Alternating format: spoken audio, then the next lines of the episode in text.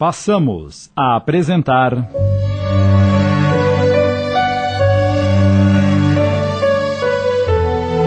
O Jardim dos Girassóis. Obra de Lígia Barbieri Amaral, adaptação de Sidney Carbone.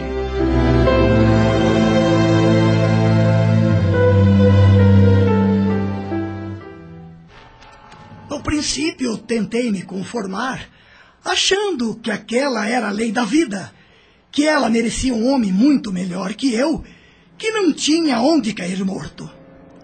E fiquei por aí, enchendo a cara nos bares.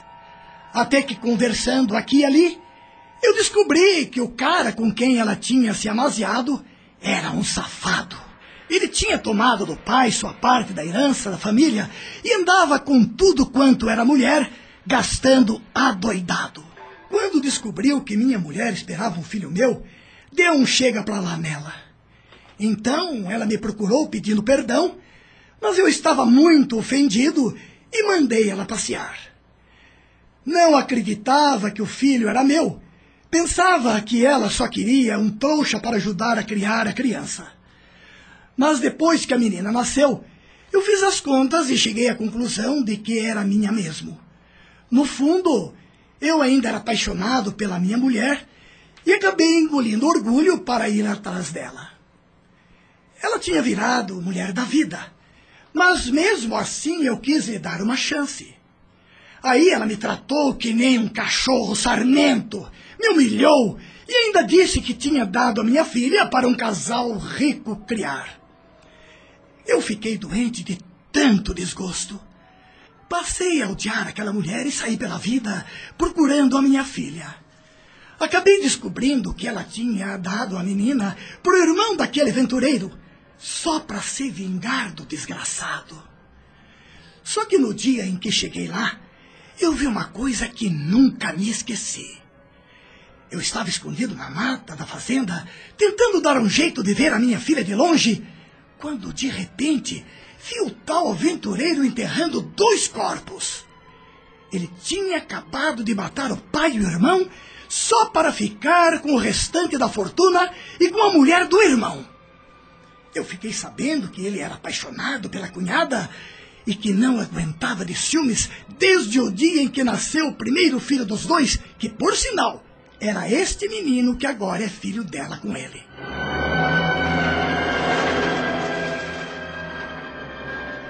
E o pior é que o pai dele, o velho assassinado, era louco por esse filho a ponto de até ser injusto com o outro. Não precisava ele ter feito isso.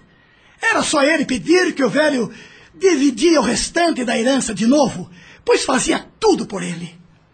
Fiquei assustado com aquela cena, revoltado mesmo, e sumi por uns tempos, com medo de denunciar os crimes e acabar envolvido com a polícia. Só voltei lá uns dois anos depois, disposto a tirar minha filha daquele lugar de qualquer jeito. E nesse período, você não teve medo de que o aventureiro matasse também sua filha? Eu nem pensei nisso, só queria mesmo salvar a minha pele. Com o passar do tempo, comecei a sentir solidão e então resolvi buscar o que era meu. Procurei o aventureiro e. Espere um pouco. Você decidiu buscar sua filha porque estava se sentindo solitário ou porque queria alguém para cozinhar e lavar suas roupas? Imagens na tela mostravam o barraco de Xantipa todo revirado, com roupas sujas e garrafas de bebida espalhadas por toda parte. Vendo essas imagens, ele foi obrigado a admitir. Bem, eu. Eu achava que, já que ela era minha filha, não custava nada me dar uma mãozinha. E o que aconteceu quando você chegou na fazenda? Eu tive uma surpresa, porque tinha chegado lá armado, disposto a acabar de uma vez com a vida do cara se ele não quisesse me ouvir. Mas ele me tratou com todo respeito e consideração. Acreditou que a menina era minha filha, mas pediu que eu a deixasse ficar. Explicou que a mulher do irmão, com quem a essas alturas ele já tinha se casado, estava muito doente, que era muito apegada à menina e que podia até piorar da doença se eu levasse a garota. Então, a família amava a menina? A mulher parece que sim, Mas ele não parecia ligar muito para ela. Sua única preocupação era evitar que a mulher sofresse. Imagine, camarada, que ele me disse com a maior cara de pau que o pai e o irmão tinham sido misteriosamente assassinados e que não sabia mais o que fazer para consolar a infeliz da esposa. E quando ele disse isso, você fingiu que não sabia de nada? E o que mais eu podia fazer? Além do mais, ele já estava casado com a cunhada e eu não queria a confusão pro meu lado. E ele não te deu nada por isso? Perguntou o dirigente enquanto imagens na tela mostravam o fazendeiro dando muito dinheiro a Xantipa. Ele foi legal sim. Tanto que eu até perdi um pouco da raiva que tinha dele depois daquele encontro. Me deu um bom dinheiro para eu ajeitar minhas dívidas e disse que eu podia voltar à fazenda sempre que quisesse para ver a menina. E você não disse a ele o que tinha visto? Não, nunca. Tinha medo que ele ficasse com raiva e resolvesse me apagar também. E você voltou muitas vezes para ver a menina? Xantipa ia dizer que sim, mas foi surpreendido mais uma vez pelas imagens na tela, que o mostravam voltando à fazenda só no momento em que o dinheiro que o fazendeiro lhe tinha dado havia acabado. Diante da cena, não teve como mentir. Bem, eu. Eu voltei para pedir mais dinheiro, mas o fazendeiro me contou que sua mulher tinha morrido e que agora eu podia levar a menina se quisesse. E você a levou? Fiquei assustado quando ele me fez a proposta, não estava preparado para isso, e pedi um tempo para pensar. Uma semana depois, quando cheguei à conclusão de que estava disposto a terminar de criar a garota, voltei lá e procurei pelo fazendeiro. Ele tinha saído, mas eu queria resolver tudo naquela hora mesmo. Encontrei a garota na varanda e contei toda a verdade a ela na bucha. Ela começou a chorar, disse que eu estava mentindo e que não queria me ver nunca mais. Eu fiquei possesso e dei uns tapas nela. Quantos anos ela tinha na época? Acho que uns onze ou doze mais ou menos. E você acha que ela poderia ter agido de outra forma? Pense bem, ela nunca o tinha visto. Já tinha perdido aqueles que acreditava serem seus pais de verdade. Já tinha se acostumado a ser criada pelo tio. De repente você aparece lá dizendo aquelas coisas e ainda bate nela? Você acha sinceramente que depois disso tudo ela poderia gostar de você? Se você fosse ela, teria coragem de pegar todas as suas coisas e ir embora com um homem só porque ele disse que era seu pai? Xantipa baixou a cabeça pensativo. Começava a perceber que criara para si próprio uma história que não continha a pura verdade dos fatos. Lágrimas escorriam pelo rosto da médium. Vendo que conseguira sensibilizá-lo, o dirigente prosseguiu. E depois disso, o que fez? Passei a perseguir minha filha. Ela tomou horror por mim e começou a me humilhar cada vez que me via. E o tio não fez nada? Não quis se meter, eu até fiquei grato por isso. Mas ela tomou raiva de mim, fugiu da cidade e nunca mais ninguém soube nada dela. Ah, coitada da minha filha. E no entanto, agora há pouco você queria se vingar dela. Não, não. Dela eu até que tinha um pouco de pena.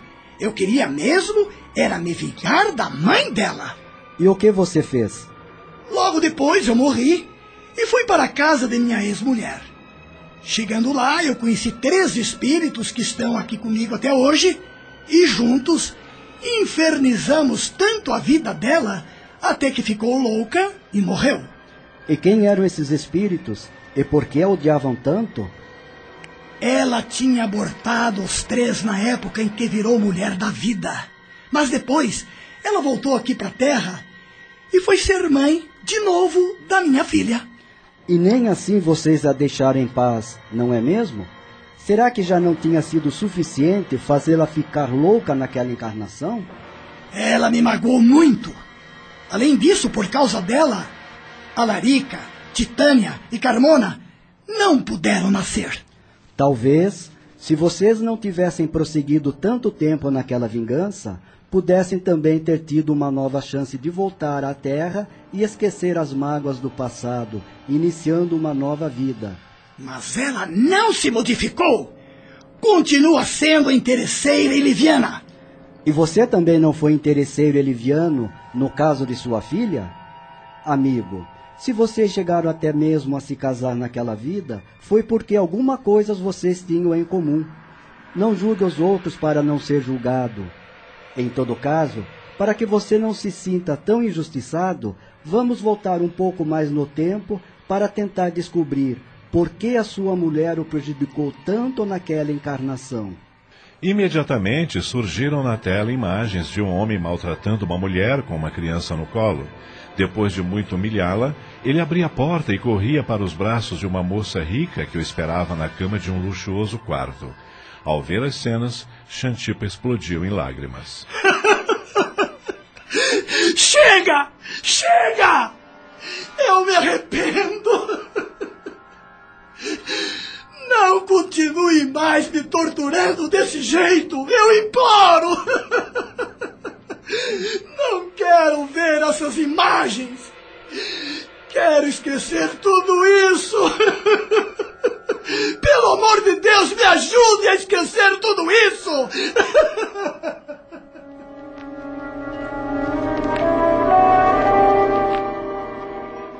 Estamos apresentando. O Jardim dos Girassóis. Voltamos a apresentar. O Jardim dos Girassóis. Uma adaptação de Sidney Carbone.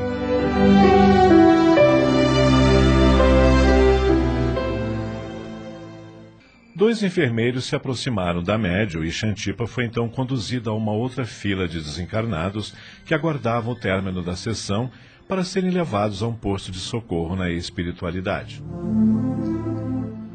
Segundos depois, quando os trabalhadores da casa se aproximaram de Alberto para avisar-lhe que era chegada a hora de sua manifestação, ele soluçava feito uma criança e pediu para não ir até a mesa.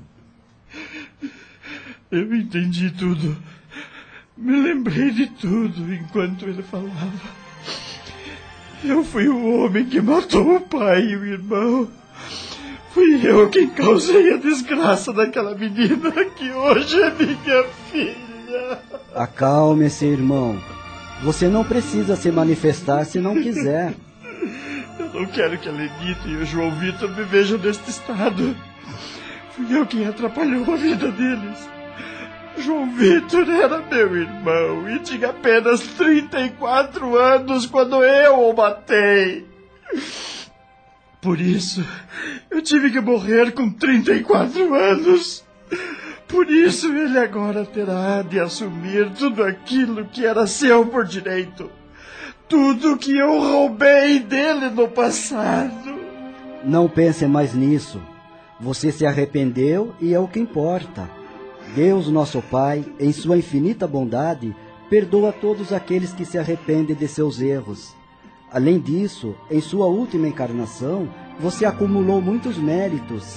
Eu não mereço perdão. Não mereço nem voltar para aquele hospital de onde eu saí. O Dr. Fernandes nunca acreditou em mim nessa encarnação, porque ele já tinha sido meu pai. E eu o matei. Eu matei meu pai e meu irmão. Meu pai que me adorava e fazia tudo por mim. Eu os matei! Eu os matei! Dado seu estado, um socorrista foi obrigado a aplicar-lhe um passe calmante que o fez adormecer imediatamente. Acomodado numa maca por dois outros socorristas, ele foi então conduzido à fila de desencarnados onde se encontrava Xantipa. Alarica, Titânia e Carmona, também envergonhadas e arrependidas após ouvir a doutrinação de Xantipa, chegaram logo em seguida. Como Alberto, haviam preferido não se manifestarem e irem direto para a fila de irmãos candidatos ao socorro no plano maior. Na verdade, a maioria dos desencarnados presentes conscientizara-se de sua situação após acompanhar o relato de Xantipa. E assim, após mais três manifestações apenas, o dirigente encarnado encerrava os trabalhos daquela noite com uma sentida prece. Querido Pai Celestial de amor e bondade, querido Mestre Jesus, querida irmã Maria de Nazaré, que esta sessão de hoje possa ter servido a todos nós, encarnados e desencarnados, como exemplo da misericórdia infinita de nosso Pai maior, na qual nós devemos nos inspirar para perdoar também a todos os nossos irmãos. Que as histórias aqui contadas possam funcionar como luzes no coração de cada um de nós, abrindo-nos os olhos da mente para as verdades eternas, para a essencial finalidade de nossa passagem aqui na Terra, para nossa urgente necessidade de aprimoramento moral. Com o coração inundado por essa luz, nós vos rogamos, ó Pai, por todos os irmãos desencarnados que foram socorridos nesta sessão de doutrinação. Que cada um deles possa receber o auxílio e o apoio necessário na espiritualidade, que possa ser acolhido com amor e bondade por nossos amigos do plano maior, a fim de que, em breve, eles também possam reiniciar sua caminhada evolutiva. Quanto a nós, Pai, nos resta agradecer por tantas dádivas e, sobretudo, pela oportunidade de crescimento que agora experimentamos. Dai-nos a força e a luz, para que amanhã possamos acordar um pouquinho melhores do que somos hoje, e a perseverança para que possamos continuar trabalhando na nossa reforma íntima. Que a vossa bênção possa nos acompanhar ao longo de toda esta semana e que todos aqueles que de nós se aproximem possam sentir uma fagulha da imensa luz que esta noite foi acesa dentro de cada um de nós.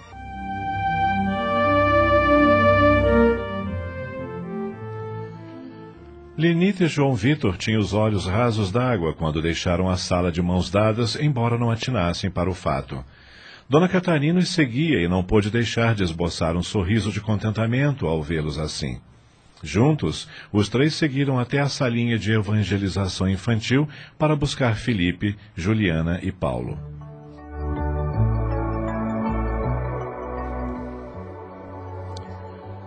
Só depois de acomodar Juliana e Felipe em suas camas com todo carinho, Lenita e João Vitor puderam conversar sobre tudo o que havia acontecido no centro aquela noite. Embora tivessem apenas uma vaga e pálida intuição de sua participação em toda a trama narrada por Xantipa, ambos ainda se sentiam fortemente impressionados por seu relato. Sabe, João, à medida que ele falava, eu tinha a sensação de que também tinha vivido, de alguma maneira, toda aquela história. Não sei se é loucura da minha cabeça, mas na hora em que ele falou do apego da mulher do fazendeiro com a menina, eu só conseguia me lembrar da minha relação com a Juliana, como se nós duas fôssemos as verdadeiras personagens daquela história. Você acha isso possível? Não sei. Também tive uma sensação muito esquisita quando o espírito contou que o tal fazendeiro tinha matado o pai e o irmão e que o pai tinha uma preferência descarada pelo assassino.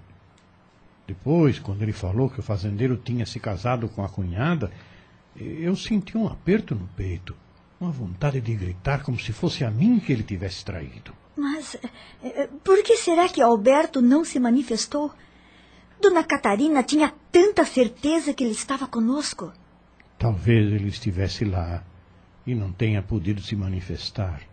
Ou não quis por alguma razão. Ah, estou aqui pensando uma coisa. Pensando no quê? Se por acaso eu fosse mesmo a tal moça e você o irmão do fazendeiro assassino, o que morreu junto com o pai, então. Então?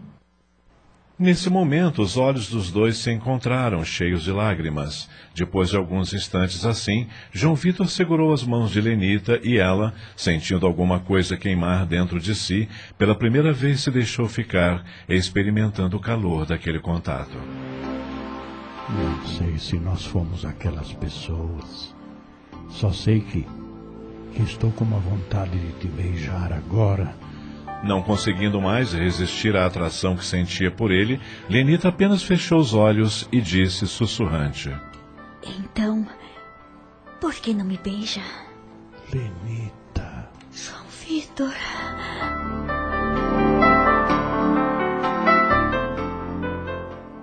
Acabamos de apresentar.